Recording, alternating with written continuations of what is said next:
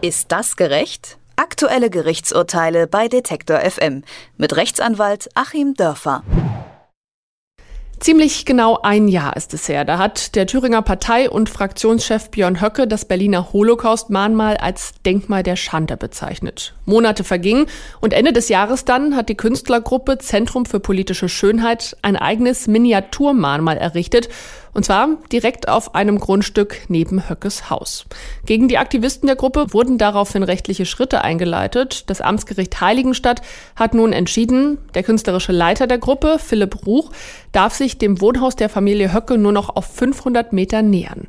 Da Ruch jedoch das Nachbarhaus ja gemietet hat, um hier das Miniaturmahnmal errichten zu lassen, kann er nun seine eigene Wohnung nicht mehr betreten und daher will er gegen den Beschluss des Amtsgerichts juristisch vorgehen. Über diesen Beschluss gegen den Aktivisten des Zentrums für politische Schönheit, Philipp Ruch, spreche ich jetzt mit unserem Rechtsanwalt Achim Dörfer. Hallo, Herr Dörfer. Hallo, Frau Wulff. Ja, wie schätzen Sie den Gerichtsbeschluss ein? Ähm, ich finde ihn schon sehr merkwürdig und ähm, kann mir das nur mit einem relativ langen Anlauf erklären. Ich war selber jetzt an Neujahr mal da, habe mir die Situation vor Ort angeschaut. Mm, und das Ganze ist ja wirklich ein typisches Kunstwerk in dem Sinne, ähm, dass hier ein, ein Zeichen, eine, eine Sammlung von Symbolen, eine Sammlung von Ideen, von Behauptungen zu sehen ist, die ja nicht unbedingt deckungsgleich mit der Realität ist. Ähm, ich will das mal kurz erklären. Also ich hatte immer den äh, Eindruck nach den Fotos, die ich im Internet gesehen habe, dass äh, im Grunde Herr Höcke da direkt, wenn er aus der Haustür tritt, dann in dieses Kunstwerk reinläuft, in diese ähm, betonmäßig aussehenden Stelen, die dem Holocaust-Mahnmal in Berlin nachempfunden sind. Mm, aber das kommt ja erstmal nur zustande schon durch die Teleobjektive, die da genutzt werden. Dann sieht man, dass das auf dem Nachbargrundstück ist, aber so ein bisschen den Hang runter und eigentlich kaum zu sehen ist. Und ja, sonst ist da gar nicht mehr so viel los. Nach Pressemitteilung der thüringischen Polizei hätten die an dem Tag da eigentlich auch noch 24 Stunden am Tag das Ganze bewachen sollen. Auch das war nicht der Fall. Also im Prinzip alles ganz, ganz harmlos. Und dann gab es ja noch die große Diskussion um die Überwachung von Herrn Höckes Familie. Auch das hat sich ja im Nachhinein als Fake rausgestellt, als eigentlich satirische Aktion, weil es diese Überwachung gar nicht gab. Insofern auch die ganze Aufregung umsonst. Also es gibt so ein ganz kleines bisschen da vor Ort, um das ein riesiger medialer Hype entsteht, um das eine riesige politische Aufregung entsteht seitens der Unterstützer, auch seitens der Unterstützer nur wiederum von Herrn Höcke, die da als äh, AfD-Mitglieder auch auflaufen und äh, Trubel machen. Denn diese 500 Meter Abstand, die da ausgeworfen werden, sind natürlich völlig lächerlich. Das geht weit über die Grenzen dieses kleinen Ortes Bornhagen raus. Da befindet man sich dann zum Beispiel 200 Meter weit in Hessen, irgendwo mitten im Wald. Und das Ganze ist völlig absurd, weil ja auch der Herr Ruch den Herrn Höcke gar nicht körperlich angegangen hat oder so.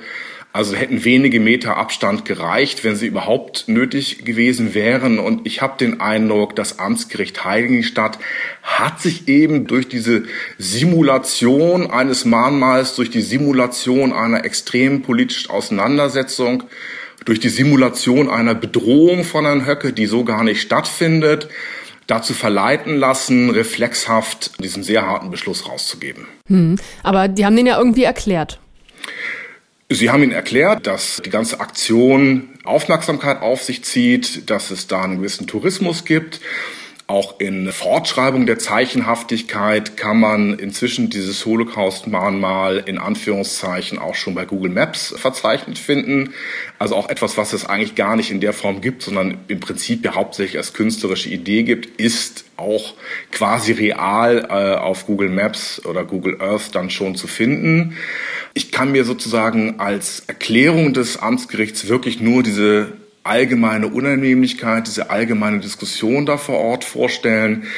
Denn eine Begründung in dem Sinne, dass Herr Höcke da physisch bedroht sein sollte oder so, hat das Amtsgericht nicht bringen können. Hm, durch diesen Beschluss kann Herr Ruch ja jetzt sein eigenes Haus nicht mehr betreten oder das, was er gemietet hat.